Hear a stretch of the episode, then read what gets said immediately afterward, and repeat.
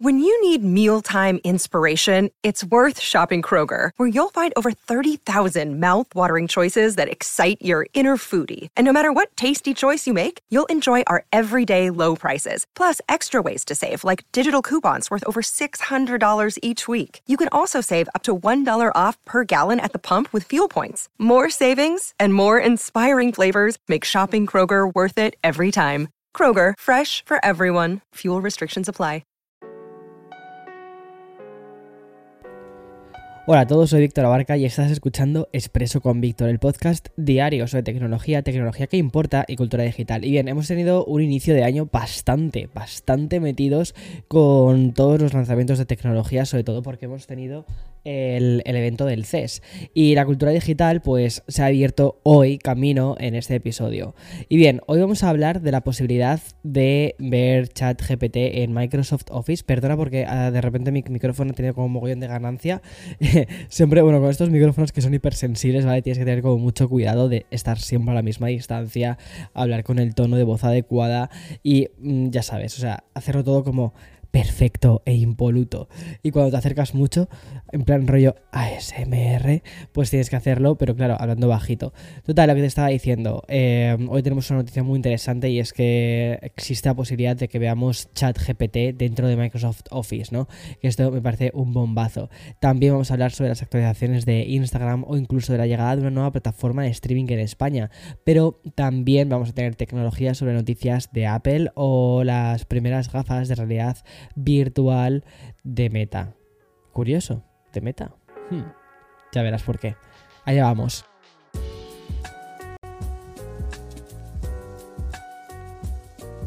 Y bien, antes de empezar, ¿qué tal? ¿Qué tal estás? ¿Cómo te encuentras? Espero que te encuentres bien. Espero que te, que, te hayas tomado un café hace, hace poquito tiempo o que te estés tomando un café conmigo. Eso sería muy, muy, muy guay.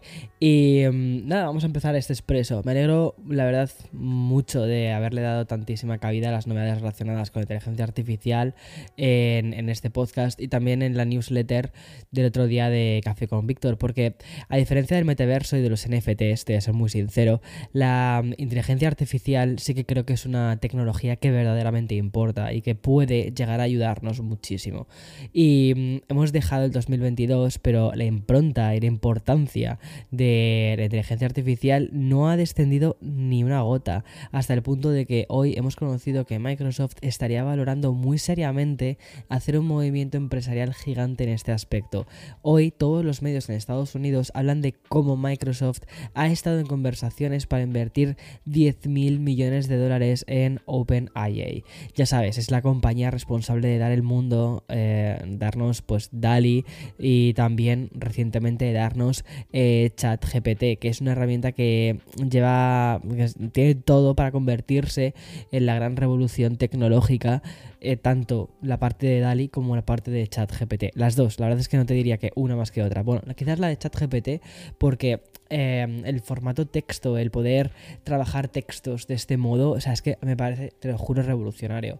No sé, y según han informado diversos medios especializados en tecnología, la financiación de Microsoft estaría valorando ya que OpenAI eh, la estaría valorando la empresa en unos 29 mil millones de dólares. Eso sí, ¿vale? Incluyendo ya la nueva inversión. De momento se desconoce si el acuerdo se ha finalizado, pero los documentos enviados a posibles inversores en las últimas semanas que describen sus términos indicaron un cierre previsto para finales del 2022. Y mm, esto, ¿vale? La, la, infusión de Microsoft sería parte de un acuerdo en el cual se obtendría el 75% de las ganancias de OpenAI hasta que recuperasen su inversión. Pero ¿Por qué este interés ¿no? de, Microsoft en invertir en OpenAI? Pues aquí viene la segunda parte de la noticia y es que The Information ya, ya están hablando de que la compañía fundada por Bill Gates estaría muy interesada en adoptar la tecnología que hay detrás de ChatGPT e integrarla dentro de Office 365. Y es que las diferentes herramientas como, como Word, como PowerPoint o como Outlook, sobre todo Outlook, es que la veo súper fuerte para esto, se verían beneficiadas de la inteligencia artificial, mejorando así la experiencia para los usuarios. Por ejemplo, como te digo, ¿no? Eh, Outlook lo que te permitiría es mejorar los resultados dentro de las búsquedas de los correos, es decir, la integración de ChatGPT haría que pudiésemos encontrar emails con una breve explicación. Tú le pondrías en la caja de texto una breve explicación de qué es lo que estás buscando, del contexto y mm, te devolvería, ¿no? Te devolvería el resultado en lugar de estar utilizando palabras clave, introduciendo la poca información que podemos recordar. Y obviamente la inteligencia artificial también sería capaz de redactar un email incluyendo la información que necesitamos dar. O sea, muchas veces, ¿cuántas veces te has visto en la necesidad de, ok, necesito escribir este email complicado, pero no sé cómo, cómo, cómo escribirlo, ¿no? Pues entonces ahí tiras de la inteligencia artificial y luego ya modificas, corriges, pues cosas que quizás no sea exactamente el tono que tú quieres darle o lo que sea, pero oye, ya tienes un primer, ya tienes un primer borrador sobre el que trabajar. Y si entramos ya en Word, imagina lo que la inteligencia artificial podría hacer incluso también por nosotros. Y es que eh, podríamos redactar textos directamente. O sea, yo imagino los, los resúmenes de clase redactados con inteligencia artificial. Y respecto a PowerPoint, pues la herramienta que tendría más sentido para integrarse sería DALI. Y de ese modo dejar de utilizar las imágenes aburridas de stock que ves en una y otra y otra y otra presentación todas iguales. Y bien, antes de seguir con la actualidad que nos está dando la cultura digital, hay que pasar un poquito por las oficinas de Cupertino. Y es que hoy estaba haciendo mi particular repaso por todas las noticias de Bloomberg cuando me he encontrado una que señala que Qualcomm no sería la única compañía de la que quiere desligarse Apple. Y es que con la idea de implementar sus propios chips en los dispositivos de la compañía, Apple habría decidido eliminar uno de los productos de, de Broadcom. Sería en 2025 cuando este proveedor desaparecería de la lista de, de los proveedores, o sea, desaparecería de la lista de, de, los proveedores de Cupertino. Y mm, es que Apple quiere incluir su propio chip de modem celular para finales del 2024 o principios del 2025. Esto supondría sustituir los modelos de conexión Bluetooth y Wi-Fi que hasta ahora son los que producen empresas como Broadcom y empezarían a producirlos ellos mismos. Tal y como informan en Bloomberg, Apple es el cliente más grande de Broadcom y representó alrededor del 20% de los ingresos de este fabricante de chips en el último año fiscal, es decir, casi 7.000 millones de dólares. Y por su parte, Qualcomm obtuvo el 22% de sus ventas anuales del fabricante de iPhone, lo cual representa casi 10.000 millones. Y tras la publicación de estas informaciones, tanto las acciones de, Broadcom como las de Qualcomm, te puedes imaginar que han descendido. Mientras los primeros cayeron un 4,7%, los de Broadcom, pues Qualcomm ha caído un 1,6%. A ver, realmente mm, también yo creo que Qualcomm se está poniendo las pilas muchísimo en fabricar también chips más grandes para ordenador y por ahí quizás empecemos a ver pues Mm, una segunda vida a esta compañía que lleva años y años con nosotros. Y mm, bueno, volvemos ahora a la inteligencia artificial y en este caso nos sirve para entender las infinitas posibilidades que nos puede ofrecer esta tecnología. Y es que hay un ejemplo muy curioso que se está integrando que es en las últimas, eh, bueno, no te quiero adelantar, pero bueno, está, eh, lo vamos a encontrar dentro de Meta, ¿vale? Con el objetivo de reducir la discriminación que se produce con los anuncios de, de las diferentes plataformas, los de, los de la compañía Zuckerberg han implementado un sistema impulsado por la inteligencia artificial que se conoce como Sistema de Reducción de Varianza, VRS. Y bien, esta tecnología Básicamente lo que garantiza es que la audiencia real de, un anuncio coincida más con la audiencia objetivo elegible. Es decir, que cuando mm, tú estás...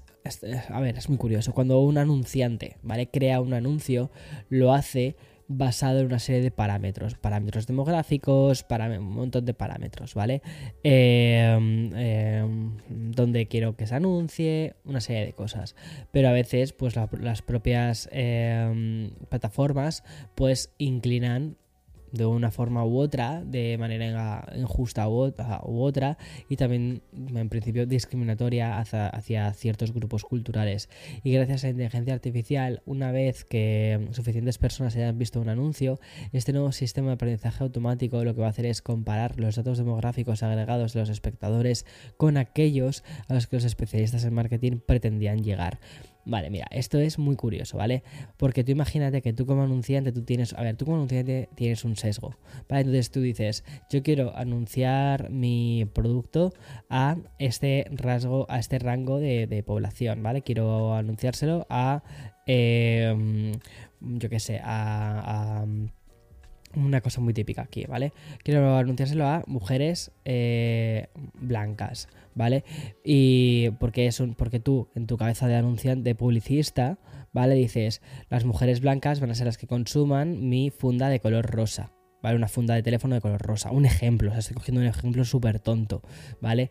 Em, porque tú tienes un ras o tú tienes un sesgo, perdón, un sesgo como publicista a la hora de crear ese anuncio. Y lo que va a hacer esto, es decir, esta, mm, esta inteligencia artificial va a decir, ok, tú pones eso, tú pon que quieres orientarlo a mujeres blancas, pero realmente una vez que se lo hayamos mostrado a unas cuantas mujeres blancas y podamos entender quién es realmente, quién es realmente tu cliente, nosotros ya se lo vamos a mostrar a quien queramos. Y quizás se lo puedes mostrar también a chicos blancos o chicos de color, chicos latinos que quieren, por ejemplo, su funda de color rosa. Porque lo que importa ya no es la demografía, no importa si eres latino, si eres negro, si eres blanco, si eres asiático, da igual. Lo que importa ya es el producto final y las personas a las que les puede interesar ese producto final sin un sesgo em, racial o cultural.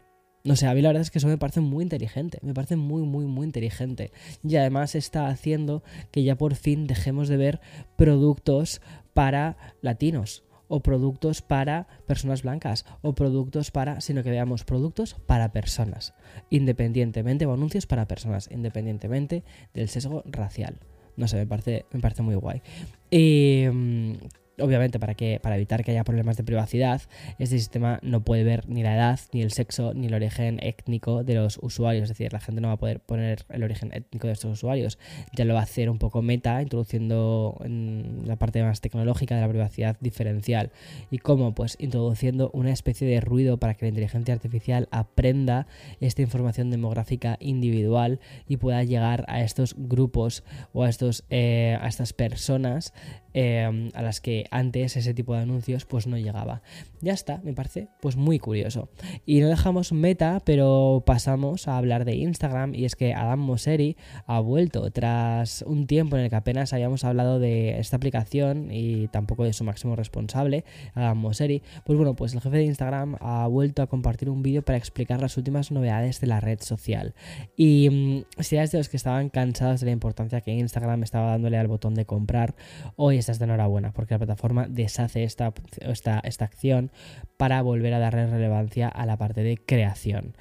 Instagram se está actualizando para cambiar la pantalla de inicio y la implementación definitiva llegaría en febrero y haría que el botón crear vuelva a aparecer en el centro de la barra de navegación inferior, eliminando así la pestaña de compras. Eso sí, el propio Adam Mosseri ha confirmado que las compras seguirían apareciendo en el feed junto a la parte de Reels, Stories y anuncios. Simplemente no lo hará con una pestaña exclusiva para esto. Me parece muy, muy inteligente porque yo creo que sí, que lo de las compras en Instagram, pues bueno, pues está y tal, pero al final lo que queremos es Instagram para crear, para ver, para ver con contenido. Y se estaba terminando, Instagram está convirtiendo en una red muy extraña. O sea, yo creo que es que lo peor que le puede pasar a estas redes es dejar de entender cuál es su propósito. Y mm, YouTube perdió su propósito hace un par de años. Eh, el año pasado con el tema de los shorts se pusieron hiper pesados y este año me llama muchísimo la atención porque de repente es como que le han vuelto a dar con muchísima importancia al tema de los vídeos. Los shorts están pero separados de la parte de vídeos, es decir, como sí, todo dentro, pero no, pero no revuelto, ¿sabes? Eso me parece muy inteligente y aquí cada uno que sepa eh, entender las cosas. Bueno, y vuelvo eh, a la compañía, o sea, sin salir de Meta, ¿vale? Porque te he hablado del de, tema de anuncios de Meta. Te he hablado también de Instagram que pertenece a Meta. Y ahora nos vamos de nuevo a Meta, ¿vale? Porque mm, hay una. Mm, hay algo importante que quiero contarte sobre la primera generación de las Quest VR de Meta. Y es que ya no va a recibir ninguna actualización más. Que estas son las que yo tengo. Tal y como informan The Verge, el gigante tecnológico habría confirmado que las MetaQuest seguirían recibiendo soporte y se van a poder usar, ¿vale? Se va a poder utilizar el dispositivo y sus diferentes aplicaciones, pero ya no va a haber actualizaciones y tampoco va a haber nuevas funciones. Además, Meta ha informado que solo implementará correcciones de errores críticos y parches de seguridad para esos auriculares hasta el 2024. Sin duda, esta noticia plantea un debate sobre la vigencia de algunos productos y es que MetaQuest comenzó el envío en mayo del 2019. Yo las mías las tuve en 2020, creo recordar, o no, las tuve en, en agosto del 2019, o sea, fue o 2020 por ahí. No, sí, sí, por ahí. O sea, me acuerdo que hice la review y todo eso. Pero que es que no hace tanto, o sea, hace tres años que, las hemos tenido y es una, son unas gafas que costaban en su momento 250, 300 euros. O sea, que no fueron baratas. Bueno, y... Mm, como te decía en introducción, ¿vale? Es importante resaltar una confirmación que llevábamos muchísimo tiempo esperando.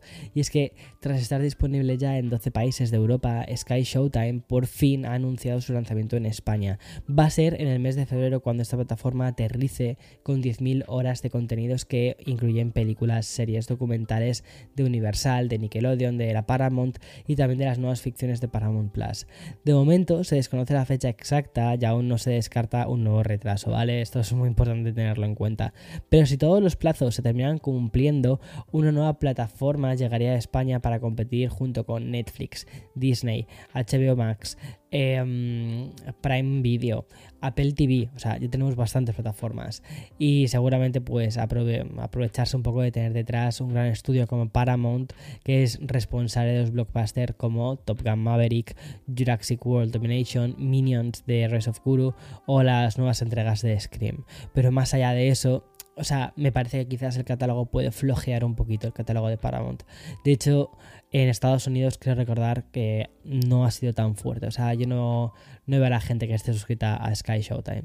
O sea, están suscritos a todo el mundo a HBO, todo el mundo a Netflix, a Apple TV algunos. Cada vez empiezo a ver a más gente suscrita a Apple TV y ya está. O sea, no veo. Bueno, y Prime Video porque todo lo tiene todo el mundo, a estas cuatro. Y ya es como. Y ya es suficiente, ¿eh? Ya es suficiente, es un montón. En fin. Hasta aquí todas las noticias del día de hoy martes 10 de enero. Mañana como siempre, pues más cosas. Chao, chao.